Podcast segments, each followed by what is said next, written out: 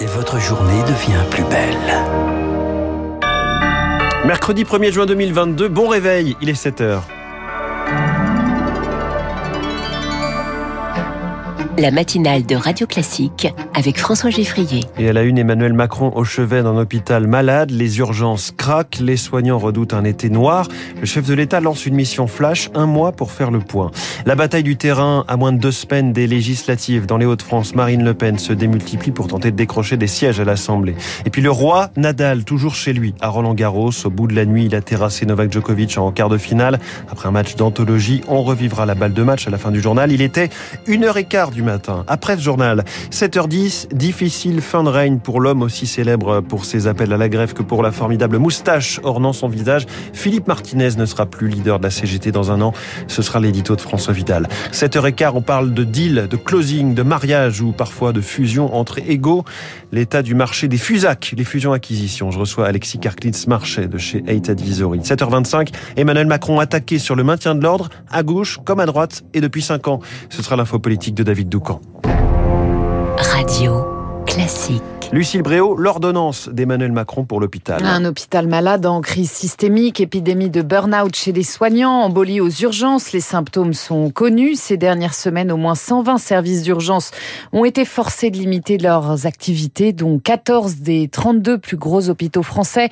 En déplacement à Cherbourg hier, Emmanuel Macron a annoncé une mission flash d'un mois sur les soins non programmés avant le lancement en juillet d'une grande conférence sur la santé. Rémi Pister. Des urgences qui ferment, des patients déplacés vers d'autres hôpitaux. 120 services travaillent de manière dégradée.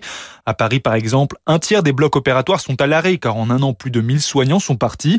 À Bordeaux, c'est la nuit que les urgences ferment par manque de volontaires. La mission Flash devra donc tout d'abord répertorier les manques hôpital par hôpital. L'objectif, c'est une cartographie précise au début de l'été. Ensuite vient la deuxième phase, une concertation entre hospitaliers, médecine de ville, élus locaux et patients. L'idée, c'est de rendre plus de souplesse aux acteurs de terrain. C'est comme ça que l'on donnera envie aux soignants de revenir vers le public, selon Emmanuel Macron. Cette mission flash se penchera aussi sur la régulation des urgences. La médecine de ville doit être plus impliquée. Chacun doit assurer une permanence des soins sur son territoire, a martelé Emmanuel Macron. En attendant, les urgences devront tenir à tout prix cet été. Ce sera une situation de combat comme durant la pandémie, prévient le président de la République. cette mission d'information d'un mois a été confiée au président de l'association SAMU Urgence de France, François Braun. Emmanuel Macron attendu de pied ferme en Ukraine. Avant la fin de la présidence française de l'Union européenne. Elle se termine le 30 juin. C'est en tout cas le souhait de Kiev qui, espère qu'il viendra si possible avec de nouvelles livraisons d'armes. Des armes nouvelles, Washington va en livrer en Ukraine des lance-roquettes IMAR montées sur des blindés légers d'une portée de 80 km. Objectif que Kiev soit en position de force en cas de négociation avec la Russie. Sur le front, les forces russes progressent dans le centre de Sieverodonetsk. Hier, les bombardements ont touché un réservoir d'acide nitrique d'une usine chimique de la ville. La guerre en Ukraine qui fait flamber l'inflation. Elle s'élève à 5,2% en France sur un an. Le ministre de l'économie Bruno Le Maire estime que le pic sera atteint fin 2023. Il est 7h04. À moins de deux semaines du premier tour des législatives, la campagne s'accélère. Emmanuel Macron sera à Marseille demain pour parler éducation. Marine Le Pen, elle est dans son fief du Pas-de-Calais aujourd'hui. Avec le Nord, c'est là que le Rassemblement national espère décrocher le plus de sièges. Victoire Fort. Voilà une décennie que les terres du Nord sont labourées par la candidate. Une implantation successive, régionale, départementale, municipale. En avril dernier, dans le département du Pas-de-Calais, Marine Le Pen est arrivée en tête avec 13 points de plus que son score national. Mais au scrutin législatif, le Rassemblement national est à la peine. Plus l'abstention est forte, plus le ticket de qualification au second tour est haut. Et lorsque le RN est au second tour, il se confronte à la loi du report des voix et au vote barrage. Alors pour espérer doubler son nombre de députés, le parti n'en a aujourd'hui que 8, le RN a testé ses candidats dans les terres nordistes. Pas étonnant de retrouver sur les affiches des anciens candidats aux élections régionales. Dans le département du Nord, les ténors du parti soufflent, six circonscriptions sont gagnables. Ou les zones rurales proches des villes moyennes sont des terreaux fertiles pour l'extrême droite. Le décryptage de Victoire Fort, les affiches de campagne, elles fleurissent de nouveau près des bâtiments officiels. Quand on y regarde de plus près, difficile parfois de dénicher les fameux logos des partis qui identifient traditionnellement les candidats, Lauriane Tout le monde. À commencer par la chef des socialistes à l'Assemblée nationale, Valérie Rabault, candidate à sa réélection dans le Tarn-et-Garonne. Peu friande de l'accord d'union de la gauche, elle est pourtant investie par la NUP. Mais sur son affiche de campagne, aucune trace du logo, arc-en-ciel symbole de cette alliance. En Mayenne, en Haute-Loire, dans le Val-de-Marne ou la Sarthe, on entretient aussi le flou. Pas de logo LR sur les affiches d'Aurélien Pradier dans le Lot. Le secrétaire général des Républicains préfère la Croix Occitane. Arnaud Benedetti, spécialiste de la communication politique. Le Lot, c'est plutôt une terre socialiste.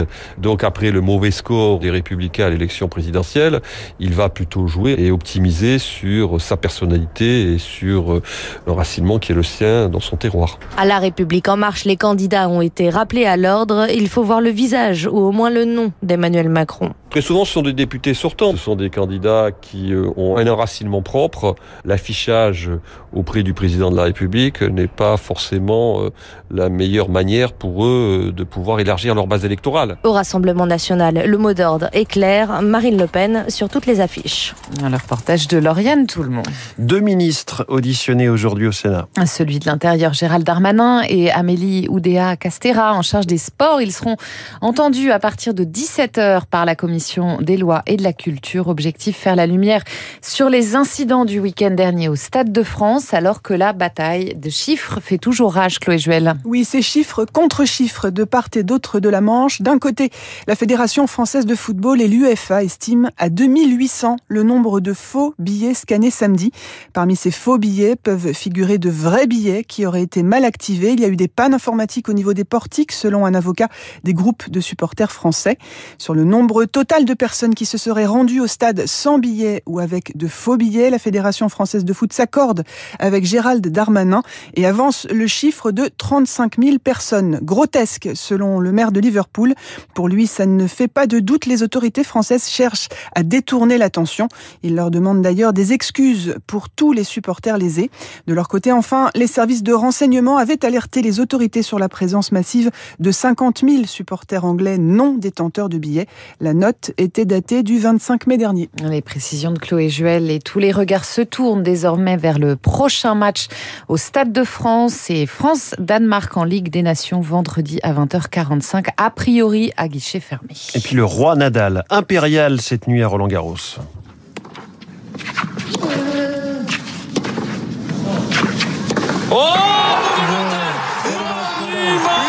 terre battue parisienne reste décidément toujours son royaume. L'Espagnol a fait tomber Novak Djokovic, le tenant du titre en quart en 4-7. Une victoire après une bataille époustouflante de 4h12 en nocturne. Raphaël Nadal porté dès son entrée sur le court par un public acquis à sa cause qu'il a tenu à remercier. Je vous dis merci, merci, merci, et merci à tout le monde. C'est pour moi euh, incroyable.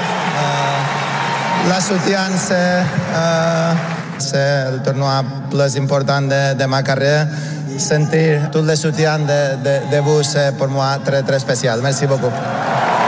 L'émotion de Raphaël Nadal au bout de la nuit. Raphaël Nadal qui affrontera en demi-finale vendredi Alexandre Zverev, tombeur hier de Carlos Alcaraz en 4-7, 6-4, 6-4, 4-6, 7-6. Merci Lucille Bréau. Le journal de 7 heures de Radio Classique disponible immédiatement en replay sur radioclassique.fr et sur les applis de podcast comme toutes les éditions de votre matinale. Dans un instant sur Radio Classique, l'édito de François Vidal qui ne regrettera pas Philippe Martinez et son syndicalisme de la grève contre tout.